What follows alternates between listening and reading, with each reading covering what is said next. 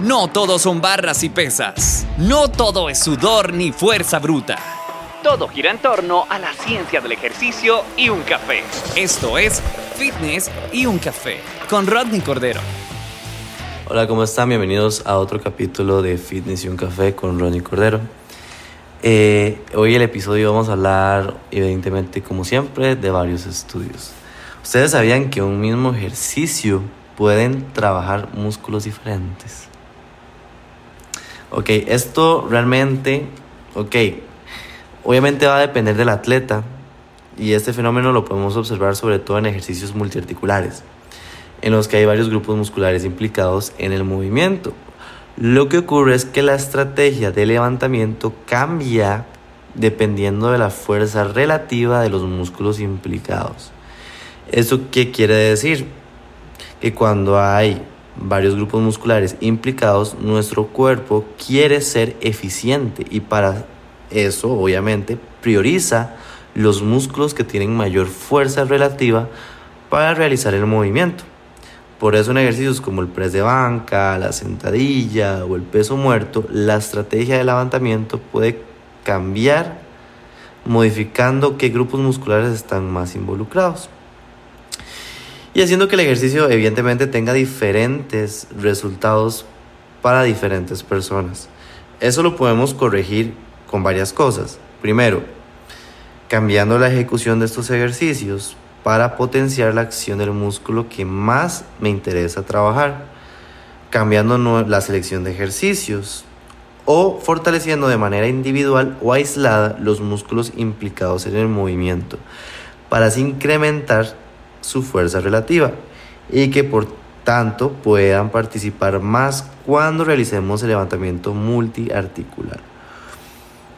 Por último, hay que tomar en cuenta las proporciones de la persona también. Nos damos cuenta de esto de manera muy visual en la sentadilla. ustedes tienen que fijar cuando una persona tiene extremidades más largas en una sentadilla o tiene extremidades más cortas. Como una misma sentadilla puede ser de dominantes de cadera, o sea, más para el trabajo de glúteo, dependiendo de la, longitud de la extremidad de la persona, y como dependiendo de esa misma longitud puede ser más dominante de rodilla, o sea, más para el trabajo de cuádriceps. Entonces, evidentemente, estas proporciones pueden afectar el hacia dónde va la programación de la persona, cambia completamente su posición relativa, obviamente respecto a la carga, haciendo que una carga cambie hacia dónde va direccionada en el músculo o la tensión.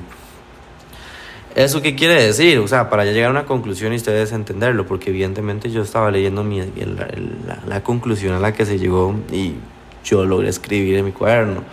Ok, em, hay que tomar en cuenta que aquí es donde yo tal vez saco beneficio de que los multiarticulares o los ejercicios libres siempre va a ser interesante trabajarlos con, también con máquinas, porque eh, habrá músculos que no vamos a poder implicar en un, en un, ejercicio multiarticular por el hecho de que hay varios implicados y como decía el estudio, muchos van a tener más fuerza más que otros de manera relativa. Entonces, eh, va a ser interesante que cuando nosotros estemos viendo a una persona haciendo un ejercicio, un ejemplo, que su sentadilla se ve más involucrada el glúteo en vez del cuádriceps, podemos modificar ese mismo ejercicio si no tenemos la opción de máquinas o podemos eh, hacer otra selección de ejercicios que si vayan a involucrar más el cuádriceps o puedo, como decía la última opción, eh, hacer esa sentadilla y luego al final hacer una extensión de rodilla para que justamente ya ese cuádriceps se lleve la,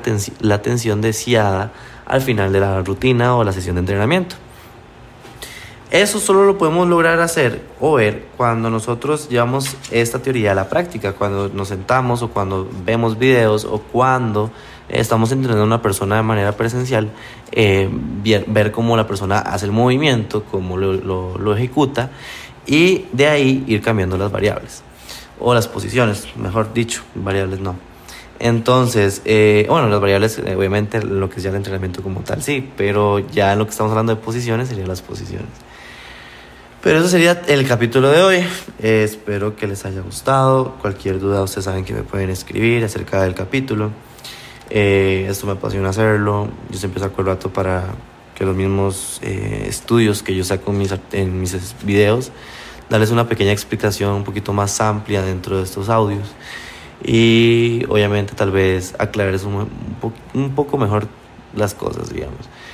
Pero espero que les haya gustado y nos vemos en el próximo capítulo.